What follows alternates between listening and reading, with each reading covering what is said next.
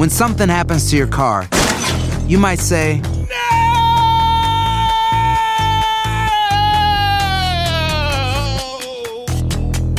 My car. but what you really need to say is something that can actually help. Like a good neighbor, State Farm is there. And just like that, State Farm is there to help you file your claim right on the State Farm mobile app. So just remember, like a good neighbor, State Farm is there. State Farm, Bloomington, Illinois.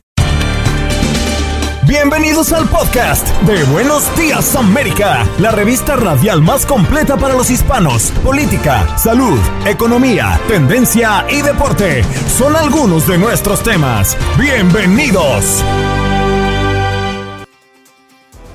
Hoy en Buenos Días América conversamos con el doctor Juan Rivera, corresponsal de salud de Univisión. Pfizer se convirtió en la primera vacuna contra el COVID-19 certificada por la FDA. ¿Qué significa? José Toledo, periodista en Ecuador, nos habla de que este país recibirá afganos tras acuerdo con Estados Unidos.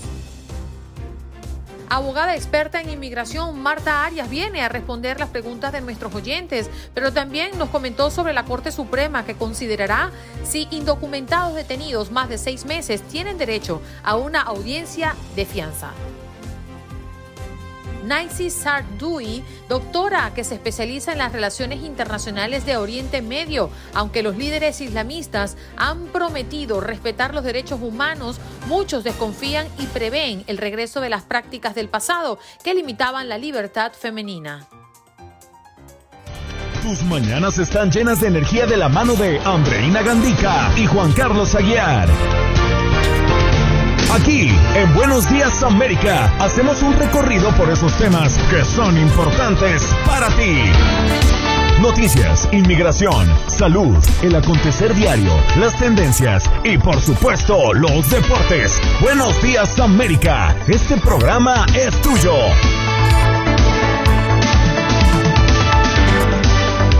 Hello, América de costa costa, ¿cómo están? ¿Cómo me los tratan? ¿Cómo se sienten?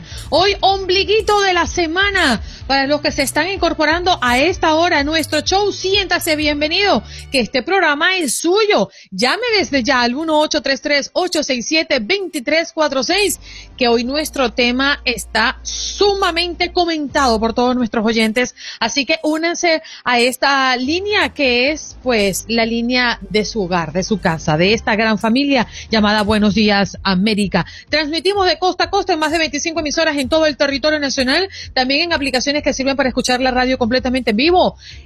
Aplicaciones como Euforia o como Tunin, allí nos busca como TUDN Radio y va a encontrar a Buenos Días América cuatro horas desde las seis de la mañana, hora del este. Un gran equipo lo hace posible. Jorge Acosta en los controles y atendiendo sus llamadas, Olga Betancur en la producción del espacio y esta es su servidora Andreina Gandica y Juan Carlos Aguiar que se incorpora a la transmisión. Buenos días, parcero, ¿cómo usted amanece hoy?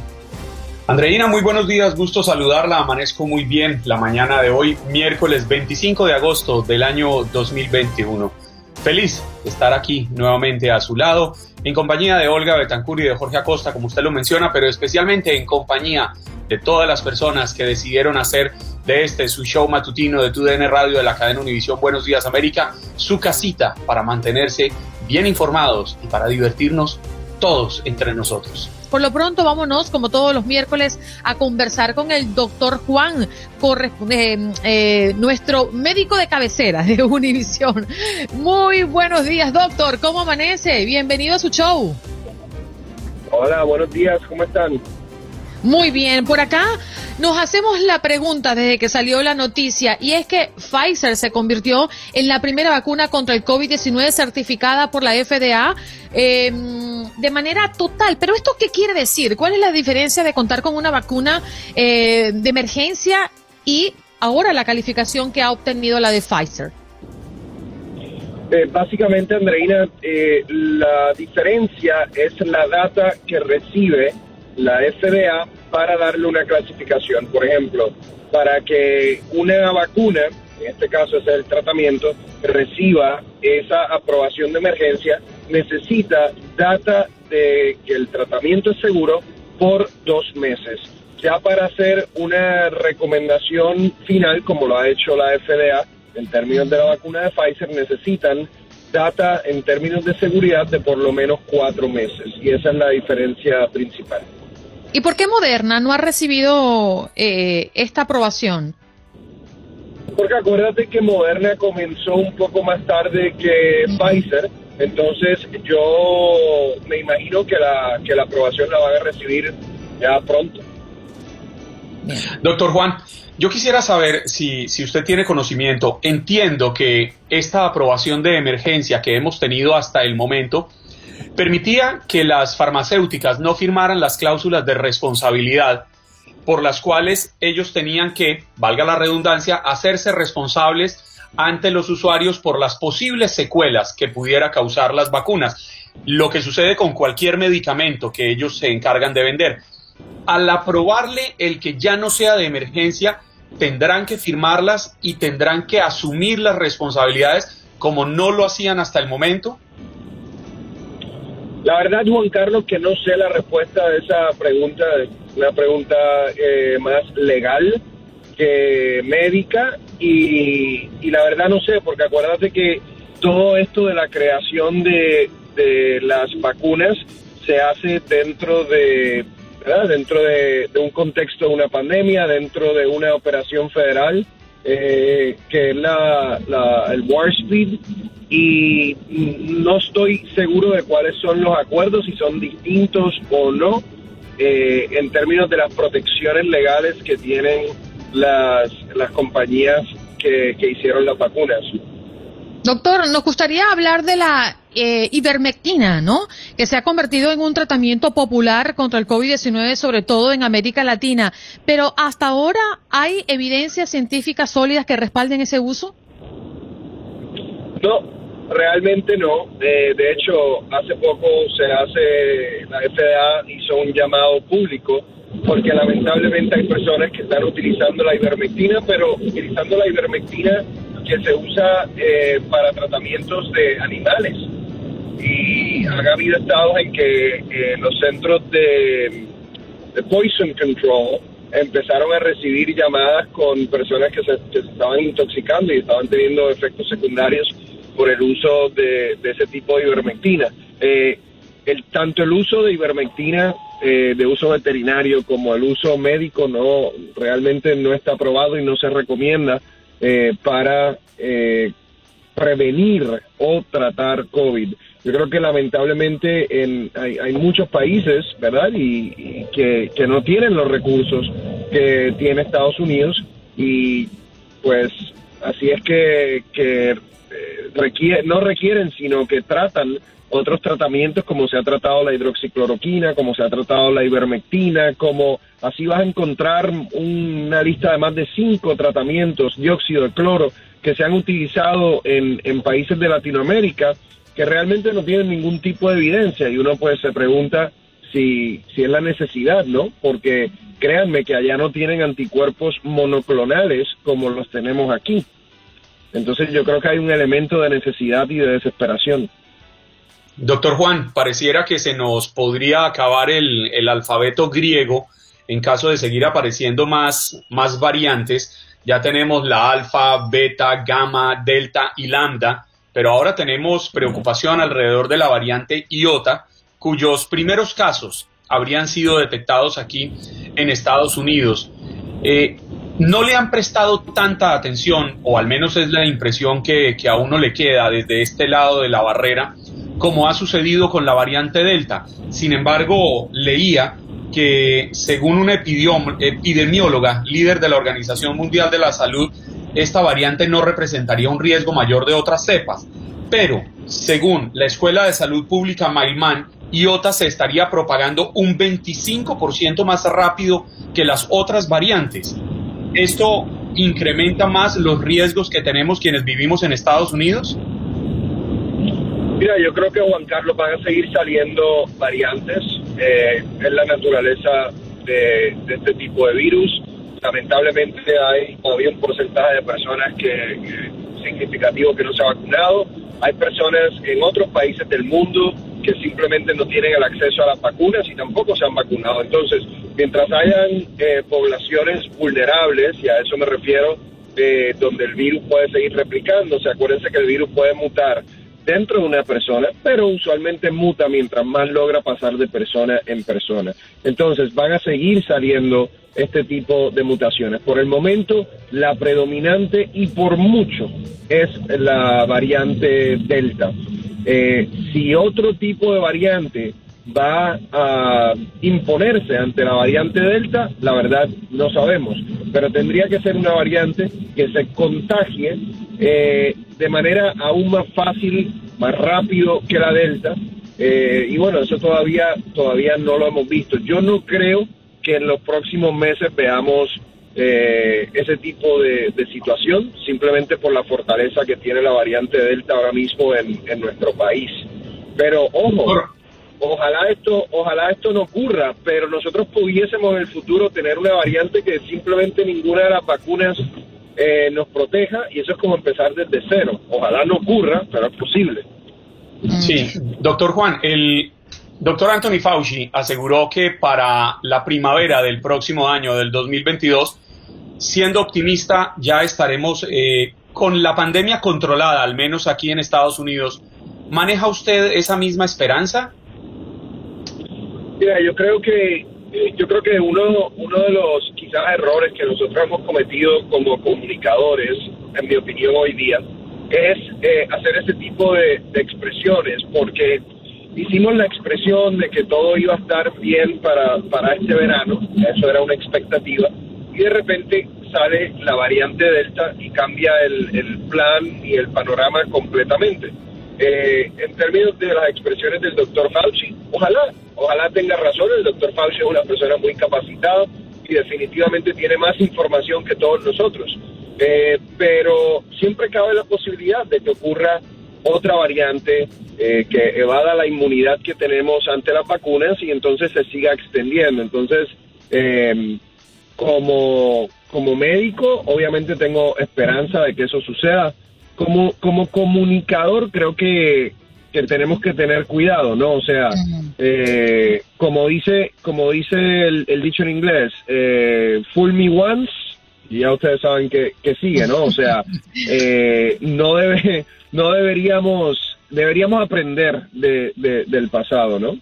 Doctor, nos quedan segunditos, pero no quería dejarlo ir sin que nos diera su punto de vista con referencia a lo que ya se está comunicando desde Johnson y Johnson anunciando una dosis de refuerzo de su vacuna que multiplicó nueve veces la protección contra el coronavirus y esta que ya se está pensando implementar la tercera a partir del mes de septiembre para Pfizer, por ejemplo. ¿Usted la recomendaría colocar? Bueno, acuérdate que lo que salió hoy de la vacuna de Johnson Johnson es todavía un estudio de fase 2, que es un estudio de efectividad. Sabemos, sabemos que es efectivo, eso es lo que sabemos, buenas noticias. Ahora tenemos que asegurarnos de que sea segura una, un booster o un refuerzo de Johnson Johnson. Acuérdense que esa vacuna ha tenido algunos efectos secundarios en cuestión en el pasado. ¿Y la tercera de Pfizer? La tercera de Pfizer viene eh, definitivamente empezando en septiembre. Eh, eso definitivamente es algo que, que va a empezar. Gracias, doctor Juan, por estar con nosotros. En Buenos Días América. Buenos Días América. Tu opinión importa. Nuestras redes sociales. Facebook. Buenos Días AM. Tu opinión importa. Instagram. Buenos Días América AM. Buenos Días América AM. Tu opinión importa.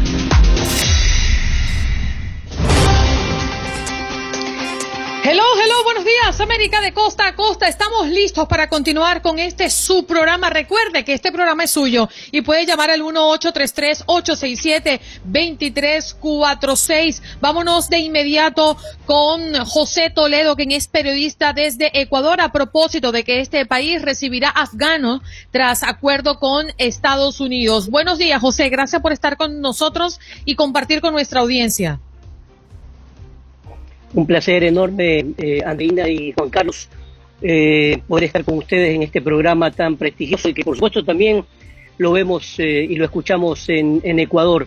Efectivamente, la noticia también eh, sorprendió a muchos ecuatorianos porque efectivamente el presidente Guillermo Lazo acordó con Estados Unidos recibir a familias afganas víctimas del conflicto como muestra de solidaridad, de acuerdo también a el exhorto que se hizo eh, entre ellos Ecuador, que firmaron 70 países eh, se adhirieron justamente para exhortar a las partes involucradas en el conflicto, respetar y facilitar la salida de los extranjeros y de los afganos que quieran salir desde su país.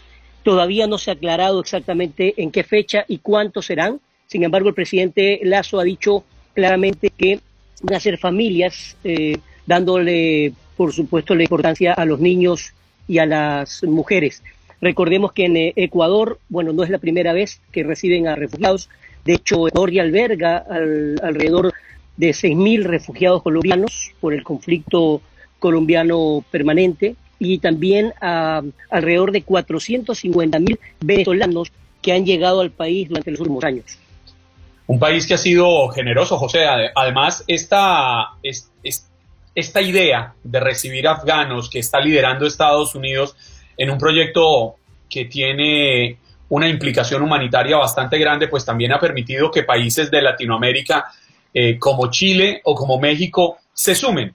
Pero también se sumó Colombia, que va a recibir 4.000 afganos y que la propia vicepresidenta colombiana y canciller al mismo tiempo escribió en su cuenta de Twitter, bajo el liderazgo del presidente Iván Duque coordinamos toda la logística para la llegada de los ciudadanos de Afganistán. Una de las medidas a tomar es la vacunación de toda esta población y la toma de pruebas PCR una vez ingresen a Colombia. La prioridad es la salud de los colombianos. José, hasta el momento ha trascendido algún detalle de cómo va a ser manejado el tema de la prevención y en los planes de contingencia de la pandemia para estos afganos que puedan llegar a territorio ecuatoriano? Bueno, la noticia es muy fresca, entonces hay algunos detalles que todavía no han sido eh, conocidos. Sin embargo, la Secretaría de Comunicación, al igual que el propio presidente Guillermo Lazo en su cuenta de Twitter, ha ido informando eh, relativamente lo que, lo que va a ocurrir. Lo que sí está claro es que van a ser las oficinas consulares en diferentes países quienes eh, van a trabajar en conjunto con el gobierno norteamericano para mm, que lleguen esas familias poco a poco. Todavía no se sabe tampoco a qué se van a dedicar. Es muy importante lo que acabas de decir, la vacunación.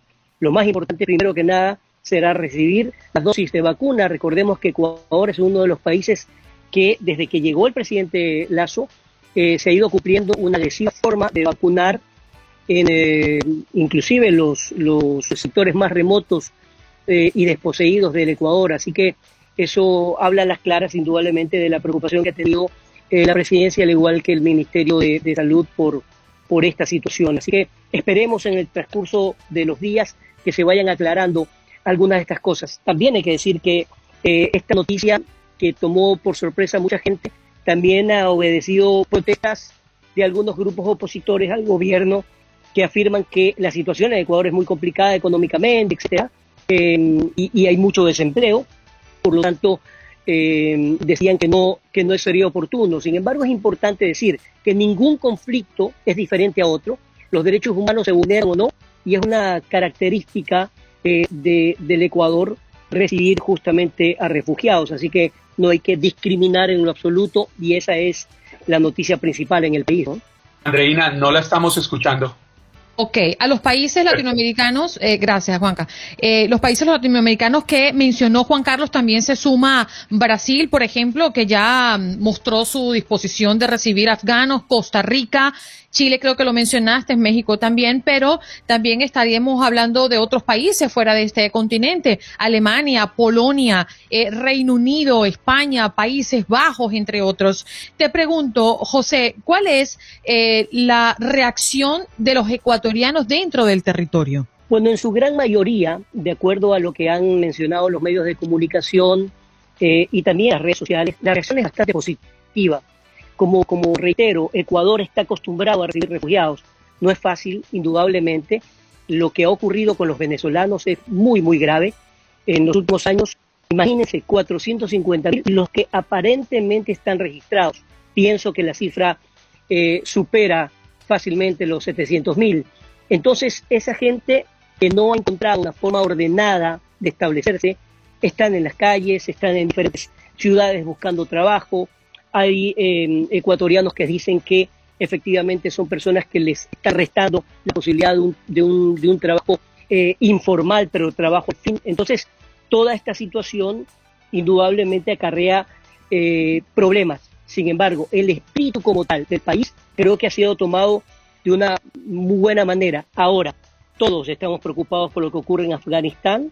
En Estados Unidos ustedes saben perfectamente que vuelve la psicosis por el tema del 11 de septiembre. Entonces los países que están involucrados en apoyar a los afganos que salen, probablemente dicen eh, en las calles, podría haber problemas de retaliación con respecto al grupo talibán. Esperemos, Que. Vale la pena contarle a nuestra audiencia, Andreina y José, que algunos de estos países solamente serán usados como países de tránsito, es decir, los afganos cruzarán por algunas naciones en el proceso de encontrar su asentamiento final en Estados Unidos, que según ha trascendido es el deseo que tiene el gobierno de este país. Por ejemplo, los países de tránsito eh, van a ser, entre otros, Bahrein, Gran Bretaña, Dinamarca, Alemania, Italia, Kazajistán, Kuwait, Qatar, Tayikistán, Turquía, Emiratos Árabes Unidos y Uzbekistán.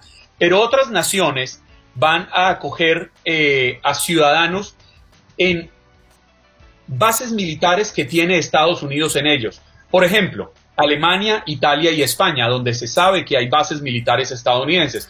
Por eso le quería preguntar, José, en alguna época yo entiendo que ya fue cerrada la base de Manta, donde estaban los militares eh, estadounidenses en Ecuador. Recuerdo que se habló de que era cerrada en la época de la presidencia de Rafael Correa. No sé si en algún momento la volvieron a abrir. ¿Podría ser esta base uno de los lugares donde puedan acoplar la logística para recibir a los afganos que lleguen a Ecuador? No, Juan Carlos, la base Manta efectivamente, eh, lamentablemente, fue cerrada en el gobierno del presidente Correa eh, y eso, por supuesto, causó eh, muchos problemas internos, un conflicto enorme entre quienes decían que los norteamericanos estaban invadiendo al Ecuador y quienes pensaban todo lo contrario, que más bien apoyaban las tareas, sobre todo la lucha contra el narcotráfico, que en esa zona hoy en día está realmente tomada por los grupos eh, del narcotráfico en, en, esa zona. En todo caso, lo que se ha dicho es que de las bases norteamericanas, los eh, departamentos consulares del Ecuador eh, coordinarán justamente con el gobierno norteamericano para saber quiénes van a llegar al país. Lo que sí está claro, de acuerdo a la información preliminar al menos, es que Ecuador no va a ser país de tránsito, los va a albergar, no se sabe por cuánto tiempo ni qué harán hasta que luego reciban un nuevo destino. Pero se ha establecido que los recursos, al igual que como se ha anunciado en otras naciones, por ejemplo, Colombia confirmó que los recursos con los cuales serán sostenidos económicamente estos ciudadanos afganos provendrán del fondo estadounidense. En el caso de Ecuador también será lo mismo, recursos estadounidenses para evitar generar una carga económica a Ecuador y que de alguna forma evite el malestar de la ciudadanía ecuatoriana. Exacto, eso ha sido reiterado primero por el presidente en su cuenta de Twitter y luego en la Secretaría de Comunicación. Es decir, ha sido reiterado eh, o enfatizado, mejor dicho, subrayada esa información para que bajo ningún punto de vista se piense que Ecuador está incurriendo en gastos que además probablemente no está preparado. Así que es un acuerdo con los norteamericanos y el gobierno eh, justamente de Biden ha dicho que se va a encargar absolutamente todos los gastos que ocasionen eh, los refugiados en Ecuador. José, agradecemos tu participación en el programa. Muchísimas gracias por acompañarnos. Un placer enorme, que pasen muy bien y bendiciones. When something happens to your car, you might say,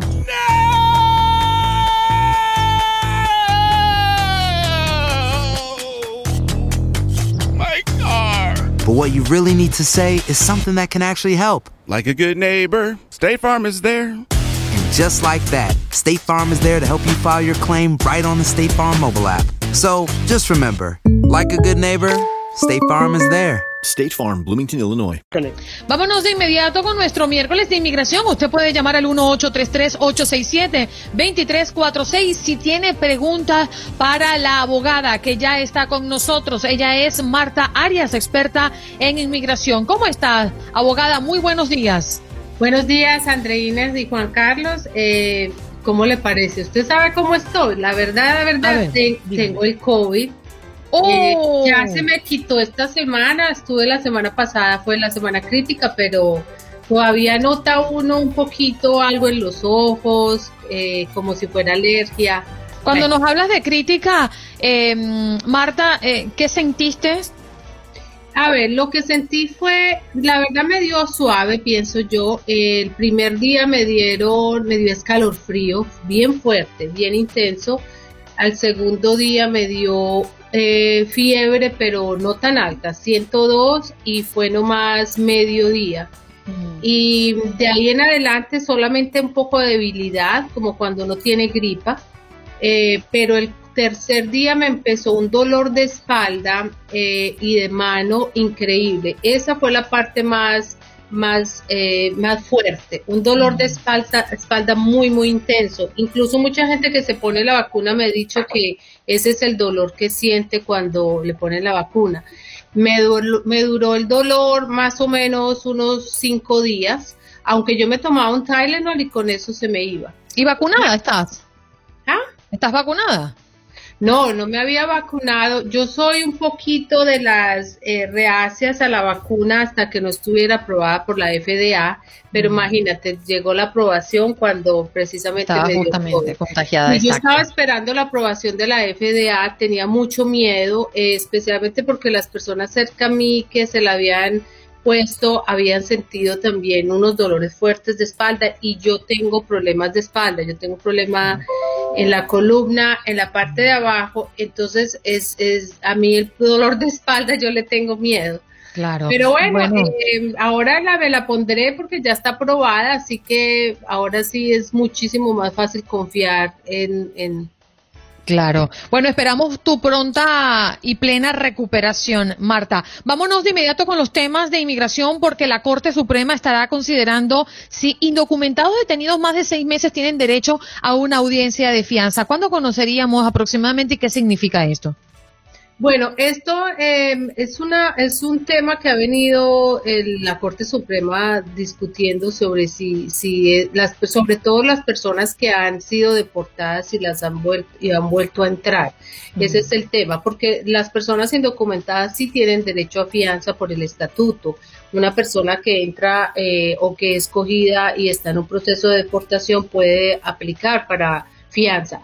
El tema exacto es si la persona que fue deportada sale del país y vuelve y entra ilegalmente eh, por la frontera después de haber sido deportada, si va a tener derecho a fianza. Ese es el tema que está discutiendo la Corte Suprema.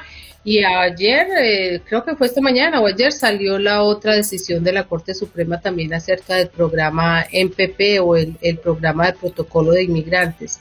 No sé si ya, ya lo saben. ¿Qué indica, abogado? Sí. el, programa del MPP es el programa que había establecido el presidente Trump, eh, donde se exigía que las personas que iban a aplicar para asilo, eh, que entraban por la frontera con México, tenían que esperar en México. Eh, el presidente Biden abolió este programa, lo tumbó y se presentaron unas demandas. Eh, ayer la Corte Suprema dijo que sí, que se tenía que restablecer el programa, que tenía que continuar ese programa del MPP, o sea que no van a permitir que el presidente Biden eh, lo termine. Es una decisión súper,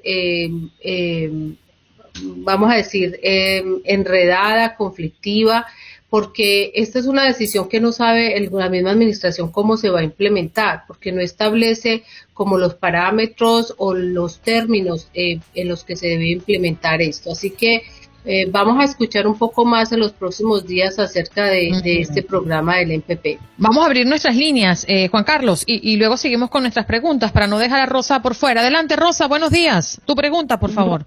Muy buenos días, abogada. Yo le quiero hacer el favor, le quiero, le quiero pedir el favor de que, por favor, me diga. En el, en el año, en el año 2017, yo metí un caso de mm, residencia para, para mi hijo mayor de edad.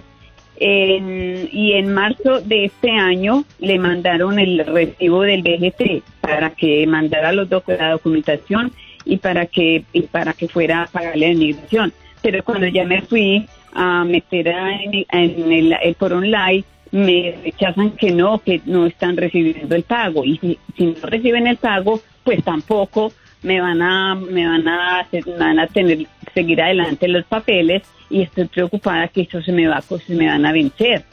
Este, una pregunta, ¿usted, el hijo es hijo adulto, soltero, pero mayor de 21 años? Sí, él es mayor de 21 años, es soltero. ¿Y usted es ciudadana americana? No, yo soy residente. Usted es residente.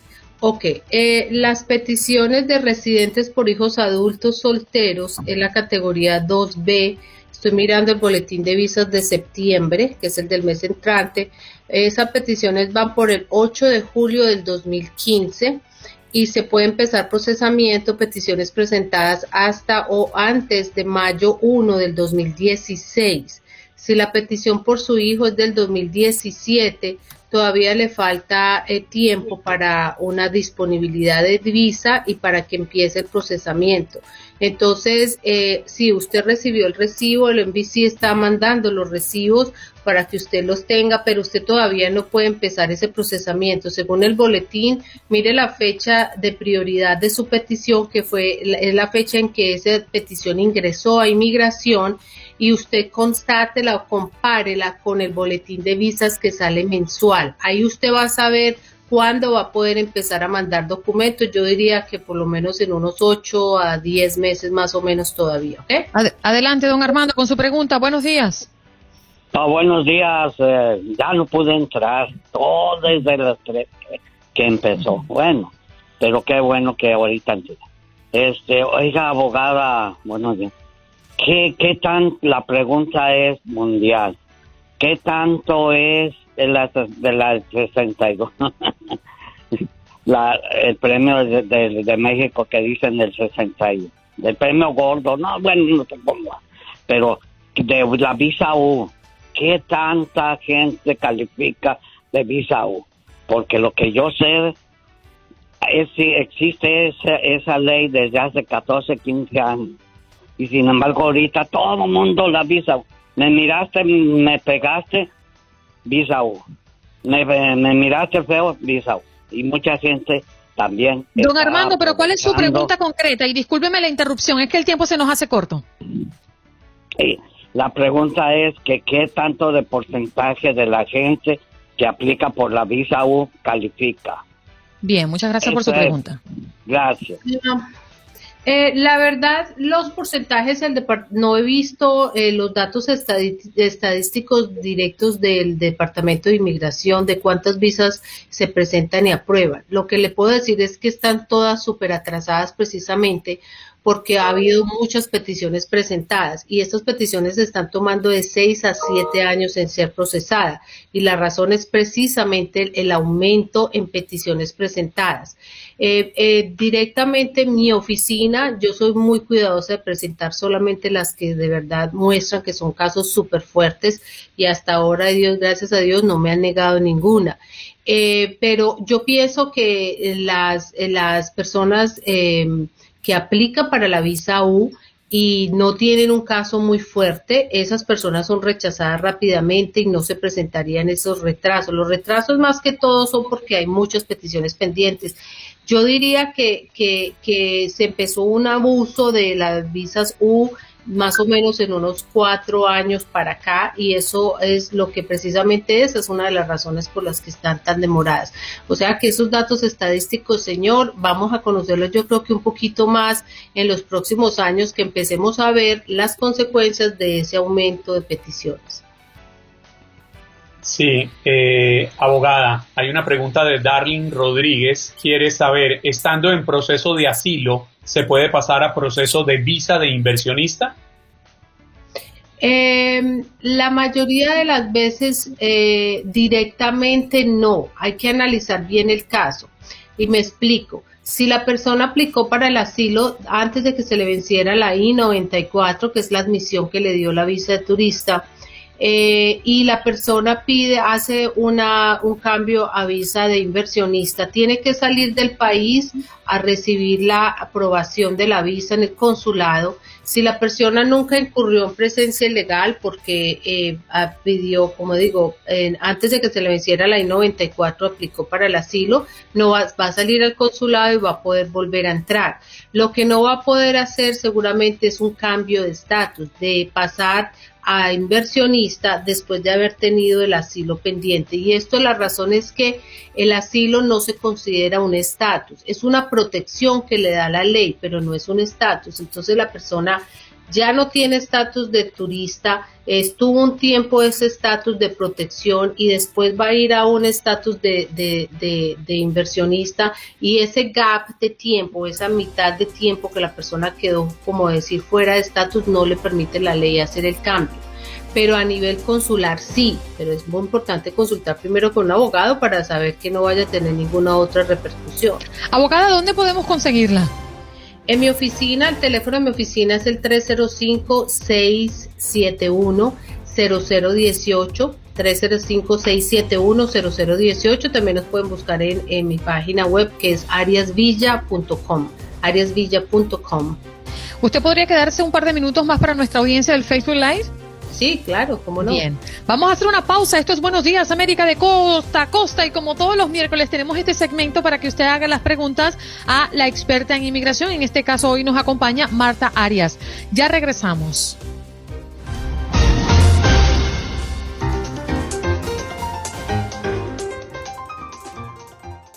Vamos con nuestra siguiente invitada. Ya está conectada y junto a toda la audiencia de Buenos Días América a propósito de este tema que lo hemos tomado como tema del día. Ella es Nancy Sardwin, espero haberlo dicho bien, doctora que se especializa en las relaciones internacionales de Oriente Medio. ¿Cómo está, doctora? Muchas gracias por estar con nosotros. Buenos días, gracias a ustedes por invitarme.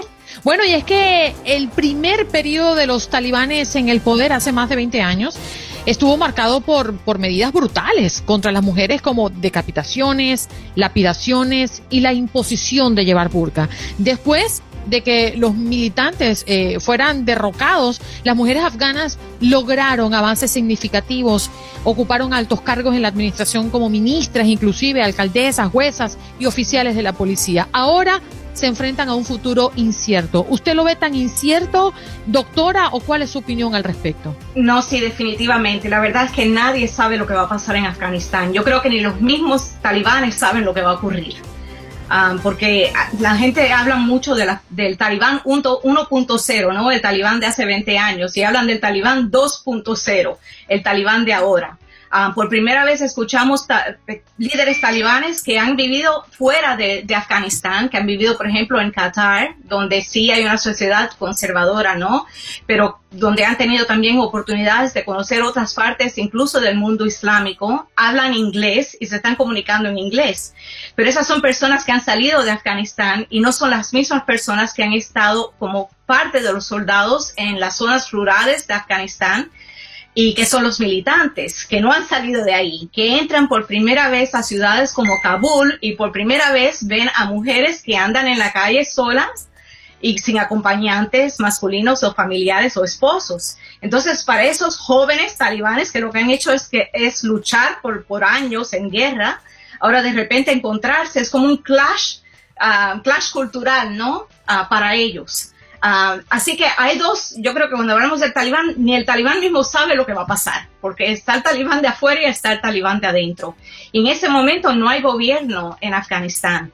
hay negociaciones entre Karzai, el presidente anterior, entre Abdullah Abdullah, que negoció por, los, uh, por, el gobierno de, de, Ghani, con los talibanes, pero no, no hay gobierno. Uh, los bancos están cerrados, no hay, no hay función gubernamental en una época de COVID, en una época donde los funcionarios no han recibido salarios en todo el mes. Así que es una situación muy crítica, ah, muy crítica para, para, para, la sociedad en general. Y, claro, la mujer tiene que estar muy, muy nerviosa por lo que va a pasar en el futuro. Sobre todo, mujeres que, sobre todo mujeres que trabajaron con el gobierno americano, mujeres que estaban en las posiciones, como has mencionado, funcionarias gubernamentales, ministras, etcétera. Precisamente, Nancy, por eso le quería preguntar por las mujeres, porque usted lo plantea desde el lado de las mujeres que trabajaron en estos 20 años de la mano del gobierno, que le prestaron servicios a, a, las autoridades de otras naciones, porque no fueron solamente Estados Unidos, sino una coalición internacional. Y quería preguntarle específicamente por la Sharia, esta interpretación radical del Corán que lleva a que los talibanes se comporten de la forma en que lo hacen y que lo han hecho históricamente, porque talibán es un nombre que reciben ahora, pero antes eran los mujahidines y, y, anteriormente tuvieron otros nombres. En el Corán sí existe esa enmarcación de la mujer como la interpretan los talibanes hoy en día. Mira, el, la Sharia se interpreta de maneras muy diferentes en diferentes partes del mundo, ¿ok? Entonces está la interpretación del talibán, y está la interpretación que puedes encontrar, por ejemplo, en lugares, en países como Indonesia, ¿no? hay interpretaciones muy variadas de lo que es el Sharia. y, hay, pues, hay, países incluso religiosos, incluso el país, por ejemplo, al lado de, de, Afganistán, Irán, ¿no? Que es una república islámica, claro, es un gobierno chiita diferente a la interpretación suní, ¿no? Del, del, talibán, uh, hacia el islam del talibán. Um, y sin embargo, aunque sea una república islámica, hay mujeres, por ejemplo, yo conozco a, un señor cuya sobrina es especialista en reproducción masculina. Y él me ha enseñado la foto de la mujer en de, su prima o su sobrina, perdón, en el hospital con sus um, interns, ¿no? Que son hombres todos. Y la miran a ella por, porque es especialista y es la que los dirige. Así que, y es, eh, como, como le digo, especialista en reproducción masculina. así que, y, y, hay un gobierno islámico. Entonces, para darte, ah, para darte una, una, idea de que hay, hay, mucha variación y hay mucho problema, hay cosas que, que Afganistán, aunque haya habido ocupación americana y de como una coalición, como ha dicho usted, y un gobierno diferente por los últimos 20 años, hay cosas que han cambiado, hay muchas cosas que no han cambiado en los países islámicos mucho también depende de las familias, ¿no? Así que tenemos entendido que solamente un 15%, de esto es de acuerdo con lo que ha dicho la ONU, solamente un 15% de los hombres afganos piensan que la mujer después del matrimonio debe de trabajar fuera de la casa. Solo el 15%. Solo un 15% de acuerdo con esta, con esta interpretación de la ONU, ¿no? En Afganistán tenemos que también reconocer la diferencia entre las zonas urbanas y las zonas rurales, ¿no? Porque el 70%, un 76% del país es rural. No es, no, no viven en Kabul, no, no viven en Herat. Doctora, lamentablemente el tiempo se nos va, pero ha sido muy interesante escucharla el día de hoy, sobre todo porque un sector de la población en el mundo habla de la necesidad de lucha y sacrificio de ellos para levantarse eh, de manera individual y, e independiente. Pero por otra parte, pues hablamos de la pelea entre el lobo y la ovejita, ¿no? Cómo luchar contra ese monstruo que viene desde décadas y muchos años atrás. Muchas gracias por estar con nosotros. Muchas gracias por tenerme, un gusto, un placer. Nancy Sardui, doctora que se especializa en las relaciones internacionales. Gracias por acompañarnos en nuestro podcast. Buenos días América. Y recuerda que también puedes seguirnos en nuestras redes sociales. Buenos días AM en Facebook y en Instagram. Arroba Buenos días América. AM. Nos escuchamos en la próxima. Boost Mobile tiene una gran oferta para que aproveches tu reembolso de impuestos al máximo y te mantengas conectado. Al cambiarte a Boost, recibe un 50% de descuento en tu primer mes de datos ilimitados. O, con un plan ilimitado de 40 dólares, llévate un Samsung Galaxy A15 5G por 39.99. Obtén los mejores teléfonos en las redes 5G más grandes del país. Con Boost Mobile, cambiarse es fácil. Solo visita boostmobile.com. Boost Mobile, sin miedo al éxito. Para clientes nuevos y solamente en línea, requiere AroPay. 50% de descuento en el primer mes requiere un plan de 25 dólares al mes. Aplican otras restricciones. Visita Boost para detalles.